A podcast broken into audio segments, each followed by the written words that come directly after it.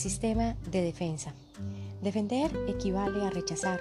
El polo opuesto de rechazar es amar.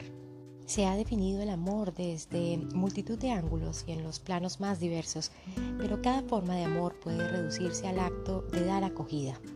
En el amor, el ser humano abre barreras y deja entrar algo que estaba fuera de ellas. A estas barreras solemos llamar yo, ego. Y todo aquello que queda fuera de la propia identificación es para nosotros tú, el otro. En el amor, esta barrera se abre para admitir a un tú que con la unión se convertirá en yo. Allí donde ponemos una barrera, rechazamos. Y donde quitamos la barrera, amamos. Aquí conviene insistir en la ecuación microcosmos igual macrocosmos, ya que todo repudio o rechazo de una manifestación procedente del entorno es siempre expresión externa de un rechazo psíquico interno. Todo rechazo consolida nuestro ego, ya que acentúa la separación. Cada no, cada resistencia nos permite sentir nuestra frontera, nuestro yo, mientras que en cada comunión esta frontera se difumina, no nos sentimos a nosotros mismos. Es difícil expresar con palabras lo que son los mecanismos de defensa, ya que solo se puede describir aquello que se reconoce, por lo menos en otras personas. Los mecanismos de defensa son la suma de todo lo que nos impide ser perfectos y completos. Como las defensas psíquicas apuntan contra elementos del subconsciente catalogados de peligrosos y que, por lo tanto, tienen vedado el paso a la conciencia, así las defensas físicas se orientan contra enemigos externos llamados agentes patógenos o toxinas. Estamos tan acostumbrados a manejar despreocupadamente unos sistemas de valores montados por nosotros mismos que hemos llegado a convencernos de que son patrones absolutos. Pero en realidad no hay más enemigo que aquel al que nosotros declaramos como tal. Hay ciertas personas que se dejan impresionar de tal modo por este subjetivo señalamiento de enemigos que no tenemos más remedio que declararlas enfermas. Nos referimos a los alérgicos. La alergia es una reacción exagerada a una sustancia que reconocemos como nociva. Desde luego, la actuación del sistema de defensas del organismo está justificada cuando se trata de supervivencia. El sistema inmune del cuerpo produce anticuerpos para combatir los antígenos, con lo que proporciona una defensa contra invasores hostiles, lo cual fisiológicamente es irreprochable. El alérgico construye un gran parapeto y constantemente alarga la lista de sus enemigos. Cada vez son más numerosas las sustancias consideradas nocivas y por lo tanto hay que fabricar más armas para mantener a raya a tantísimos enemigos. Como en el terreno militar, el armamento siempre denota agresividad. Así también la alergia es expresión de una actitud defensiva y agresiva que ha sido reprimida y obligada a pasar al cuerpo. El alérgico tiene problemas de agresividad que en la mayoría de los casos no reconoce y por lo tanto no puede asumir. En el alérgico la agresividad es trasladada de la conciencia al cuerpo y aquí se expande a placer con ataques de defensa, forcejeos y victorias. Se declara la guerra contra las cosas más inofensivas, el polen de las flores, el pelo de los gatos, el polvo, las fresas o el maní.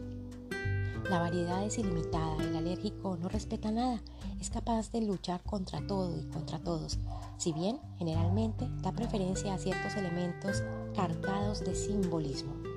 La agresividad casi siempre va ligada al miedo. Solo se combate lo que se teme. El pelo de los animales domésticos es un símbolo del amor y tiene una connotación sexual. El polen de las flores es símbolo de fertilidad y procreación. El polvo doméstico está relacionado con el miedo a la suciedad, a la inmundicia, a la impureza. La mayoría de los alérgenos sugieren vitalidad, sexualidad, amor, fertilidad, agresividad y suciedad. El alérgico debe hacerse las siguientes preguntas.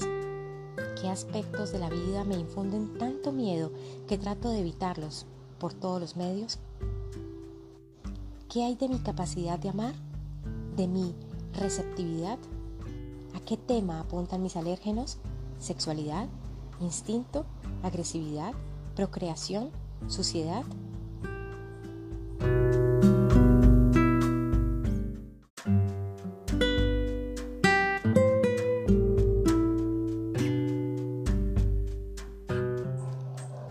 Hola, soy Lucía y bienvenidos a mi podcast. Para el episodio de hoy les traje algunos párrafos de un libro llamado La enfermedad como camino, porque hoy hablaremos de eso, de la enfermedad como una caja de herramientas, como un camino de sanación y específicamente las alergias.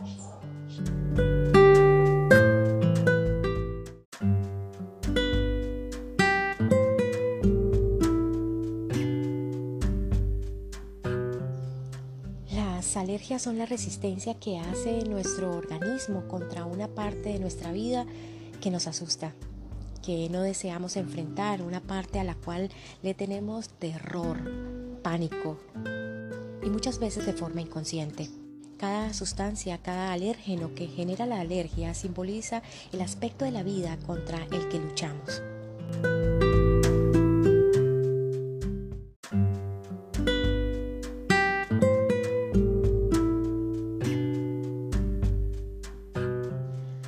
Convierte esos diagnósticos, esos síntomas, esas enfermedades como parte de tu camino de sanación.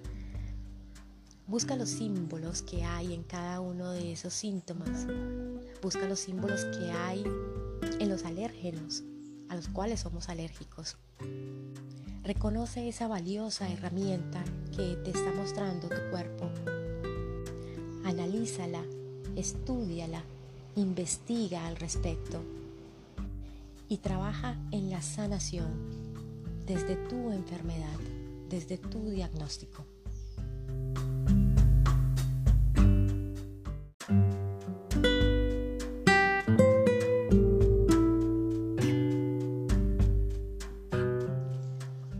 Yo, Lucía, tenía una fuerte alergia al maní.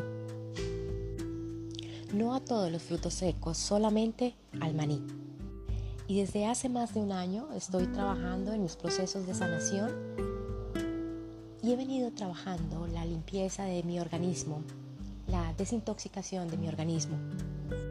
Y decidí investigar qué significaba el maní, qué había detrás de esa palabra, qué símbolos me estaba mostrando el maní, el cacahuate, el inchic. Y decidí incluir ese alérgeno dentro de mis procesos de sanación.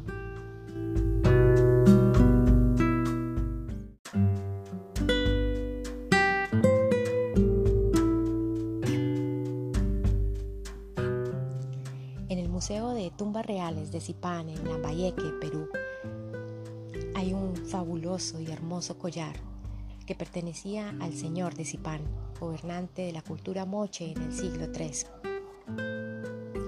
Este hermoso collar está formado por cacahuates. La mitad son cacahuates plateados y la otra mitad son cacahuates dorados.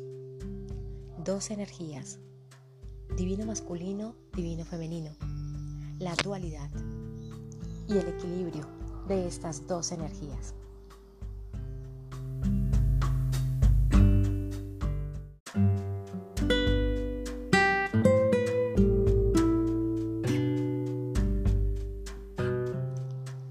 Las flores del maní, de la planta de maní, parecen orquídeas amarillas y al ser fecundadas inician un viaje en dirección a la tierra, al centro de la tierra, donde se desarrolla el fruto. Conexión con el inframundo, con la muerte.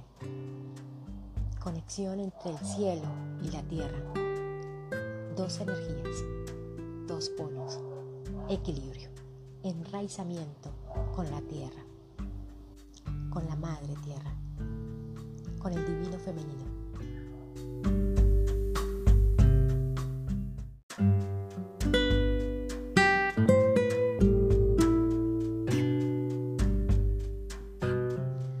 Armoniza mente, cuerpo y espíritu. Busca un equilibrio entre tus energías femenina y masculina.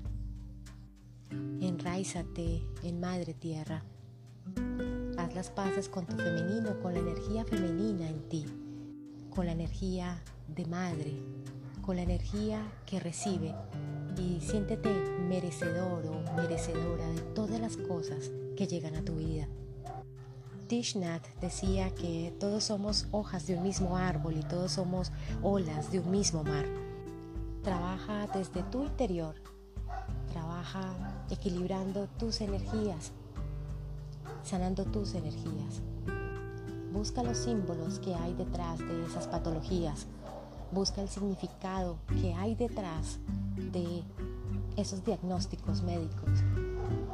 Busca la información que hay detrás de esos alérgenos, porque ahí hay un mensaje para ti.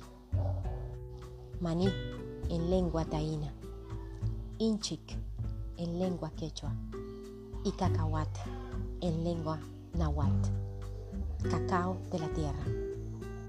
La muerte del ego, la conexión con la madre tierra con el divino femenino, la fertilidad. Porque como es arriba es abajo, como es abajo es arriba, como es adentro es afuera y como es afuera es adentro. Sulpaiki, Sulpaiki, Sulpaiki. Te envío muchísima luz, un abrazo enorme que te abrigue y cubra todo tu ser. Un abrazo tan fuerte desde aquí, desde mi lugar sagrado, para que lo sientas allá, donde tú estás. Te amo infinito. Ámate tú también, infinito. Y recuerda, brilla, porque eres luz y además brillas muy bonito.